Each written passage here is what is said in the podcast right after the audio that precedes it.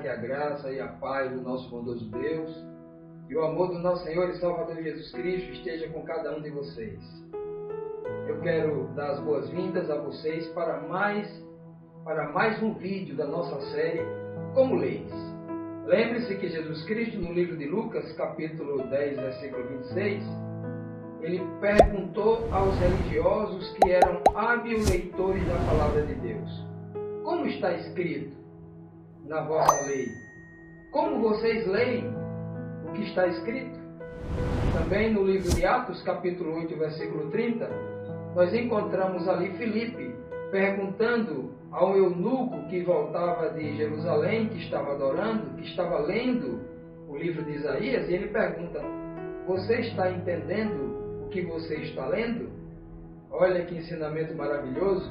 Pois bem, o objetivo dessa série é fazer com que cada um de nós, que somos leitores da palavra de Deus, reflitamos como nós estamos lendo a palavra de Deus, sem nenhum orgulho, mas com toda a simplicidade e humildade revejamos como estamos lendo a palavra de Deus, não é mesmo? Pois bem, em cada vídeo dessa série, você vai se surpreender ao descobrir o quanto a nossa mente pode ser influenciada pela religião ou pela religiosidade, né? Que nos induziu a lermos textos claros, mas compreendermos completamente diferente da mensagem original. A nossa mente alienada muitas vezes pode fugir do sentido óbvio da mensagem. Depois de ler por si só e compreender o óbvio, você dirá para si mesmo: Como não percebi isso antes? Mas não se culpe por isso. A tradição religiosa tem esse poder de alienar a mente das pessoas sinceras. O que importa agora, na verdade, é descobrir a verdade, não é mesmo? Vamos em busca disso então. Vamos hoje ao terceiro texto da nossa série, a, a série Como Leis. O texto está no livro de Isaías, no capítulo 9, que diz assim: Porque um menino nos nasceu, um filho se nos deu, e o governo estará sobre os seus ombros, e o seu nome será Maravilhoso Conselheiro, Deus Forte, Pai Eterno, Príncipe da Paz. Isaías, capítulo 9, versículo 6. Olhe bem para esta imagem e você verá uma oração em negrito. E a oração diz assim: ó, o seu e o seu nome será. As pessoas que têm a mente alienada pela tradição religiosa, ao lerem esse texto, leem diferente. Olhe bem para o texto. Olhe bem para esta parte que ela é completamente excluída ou torcida, mal lida, mal interpretada. O texto diz: "E o seu nome será". Pois bem, a maioria das igrejas que professam a fé cristã, influenciadas pelas teorias paganizadas lá da igreja da Idade Média, criadora de muitos dogmas à base de deduções fora completamente da, da revelação bíblica, sem nenhum amparo bíblico, leem o texto assim: Porque um menino nos nasceu, um filho se nos deu, e o governo estará sobre os seus ombros, e ele será maravilhoso conselheiro, Deus forte, Pai eterno, príncipe da paz. Perceba que eles leem errado. Né? Eles leem, e ele será. Felizmente o texto não diz assim. O texto não diz e ele será. O texto afirma claramente o seu nome será. É completamente diferente. As duas orações são distintas. Ele será é diferente de o seu nome será. E o que significa isso? O seu nome será? Na cultura hebraica, na qual essa mensagem foi pronunciada, os nomes eram colocados nos filhos é, com a expectativa de que eles realizassem a obra conforme o significado dos seus nomes. Vejamos aqui então é, dois exemplos. O primeiro exemplo aqui eu vou pegar aqui do livro de Gênesis, capítulo 17, versículo 5, que diz assim: Não mais serás chamados Abrão, mas Abraão será o teu nome, pois por pai de muitas nações te hei posto. Assim disse o Senhor a Abraão. Veja que Abraão, é, que antes chamava Abraão, teve o seu nome mudado. Você será chamado.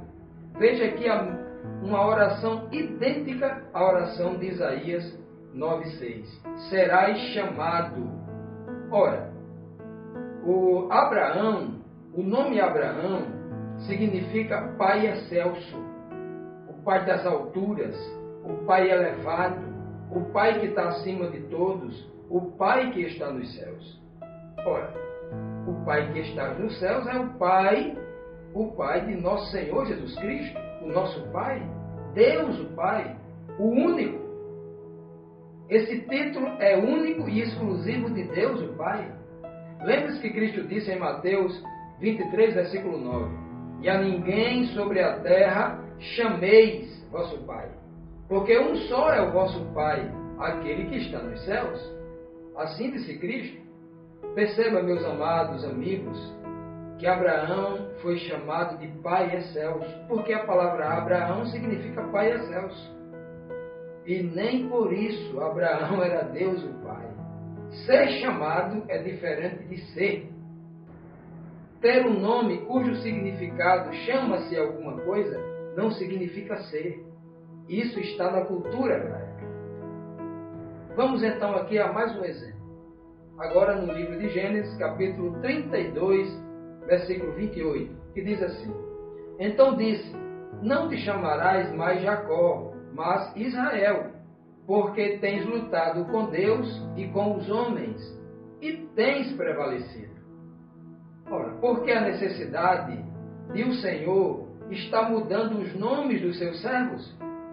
Porque, obviamente, ele queria imprimir na mente daquele que recebia o novo nome a nobreza de uma missão superior.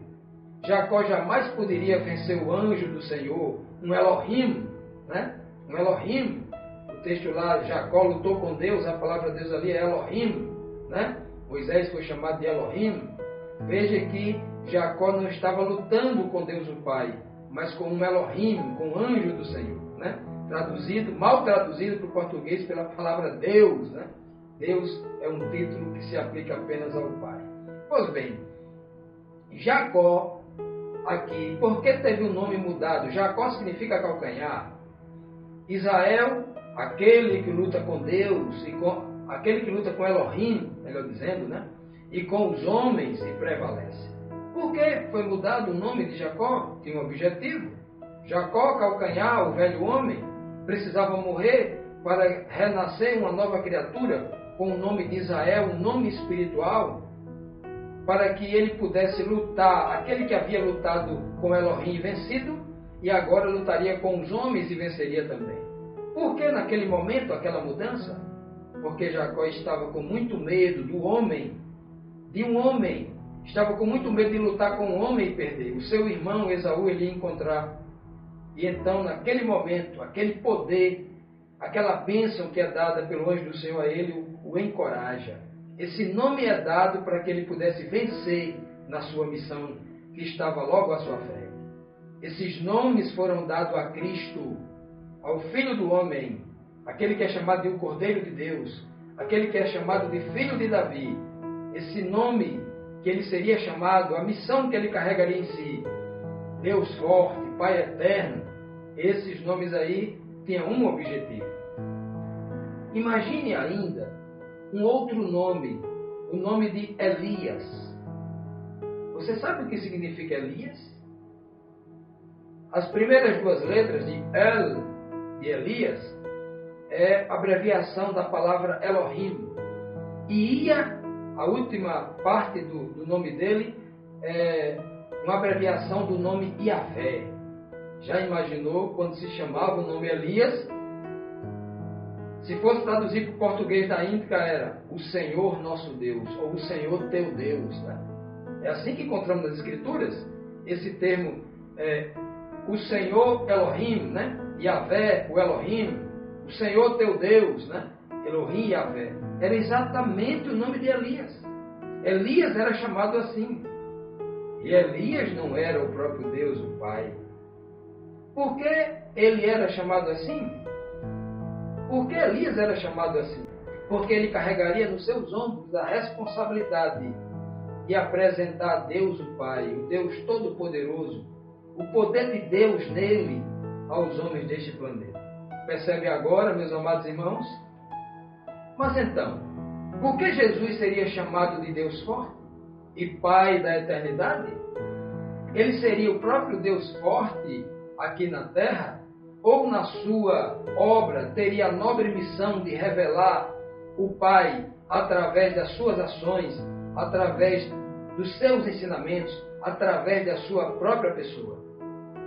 Vamos perguntar a Cristo, não é melhor? Vamos perguntar a Ele se Ele era o Deus forte ou se o Deus forte estava nele. João 10, 38, Cristo disse: Mas se as faço, embora não me creais a mim, crede nas obras, para que entendais e saibais que o Pai está em mim e eu no Pai. Veja que Jesus Cristo jamais disse, não há um texto na Bíblia sequer dizendo, eu sou Deus, eu sou o, o Deus eterno, eu sou o Deus forte, eu sou o Pai, eu sou o Pai eterno. Já imaginou a contradição terrível que nós iríamos encontrar nos livros dos evangelhos e nos escritos dos apóstolos? Umas centenas ou centenas de versos bíblicos que contraria esse ensinamento, esse ensinamento estranho. Mais um verso. João capítulo 14, verso 10, Cristo diz: Não crês tu que eu estou no Pai e que o Pai está em mim? As palavras que eu vos digo, não as digo por mim mesmo, mas o Pai que permanece em mim é quem faz essas obras. Cristo, de novo, repetindo mais algumas vezes, ele diz: O Pai está em mim. O Pai que habita em mim é o Pai que está em mim. Esta foi a nobre missão que Cristo teve na terra. Ele carregaria um nome, uma reputação, uma missão de revelar o Pai em si mesmo. O Pai estava em Cristo quem olhasse para Cristo veria através do seu caráter, da sua pregação, da verdade, da glória de Deus refletida, refletida nele, a pessoa do Pai. Jesus Cristo não era o Deus forte, mas trazia em si, carregava em si o nome desse Deus forte. Ele trazia o caráter de Deus em, em si mesmo. O poder de Deus habitava nele quando Deus o Pai derramou sobre ele o seu Santo Espírito.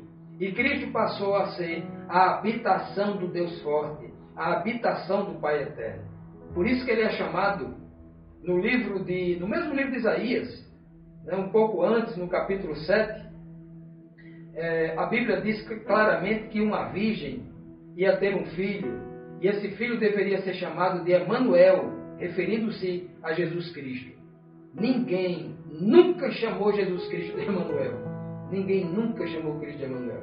Veja, veja que se trata de, de algo de, da tradição. A palavra Emanuel, que inclusive está traduzida lá no, no livro de Mateus, quer dizer Deus está conosco. E como é que Deus esteve conosco? Deus esteve conosco habitando na mente de Cristo. O Pai que está em mim, disse Cristo. Essa foi a forma como o Pai encontrou de estar no meio dos seres humanos ele precisou encontrar um corpo santo, uma mente santa, e encontrou em Jesus o único justo. O Pai estava nele, o Espírito do Pai habitava em Cristo, por isso o seu nome seria chamado assim, segundo a sua missão, segundo uma reputação que ele iria criar. Se lermos ao pé da letra, também lá como se diz, e o seu nome será, se lermos ao pé da letra, também vamos errar, porque Jesus nunca foi chamado de Deus forte. Jesus nunca foi chamado de Pai eterno por ninguém. Seu nome também seria chamado Emanuel, mas ninguém o chamou assim. Agora você já sabe. Se alguém usar o texto de Isaías, capítulo 9, versículo 6, para lhe dizer que Jesus é Deus, diga a ele que leia o texto corretamente, que leia o texto novamente com toda atenção, sem mudar o seu sentido óbvio, sem mudar a oração. Seu nome será. Não mude a oração para Ele é. É completamente diferente, não é mesmo? Pois bem, faça isso e tire a dúvida das pessoas. Não deixem que as pessoas continuem no erro. Ensine elas a lerem a Bíblia como ela é, como Cristo pediu, como leis. Cada um de nós devemos ter o um coração humilde para escutar essa voz de Cristo. Temos que ler a Bíblia por nós mesmos. Ok, meus amados? Quero deixar aqui o meu abraço, quero deixar aqui o meu ósculo santo a cada um de vocês e até a próxima.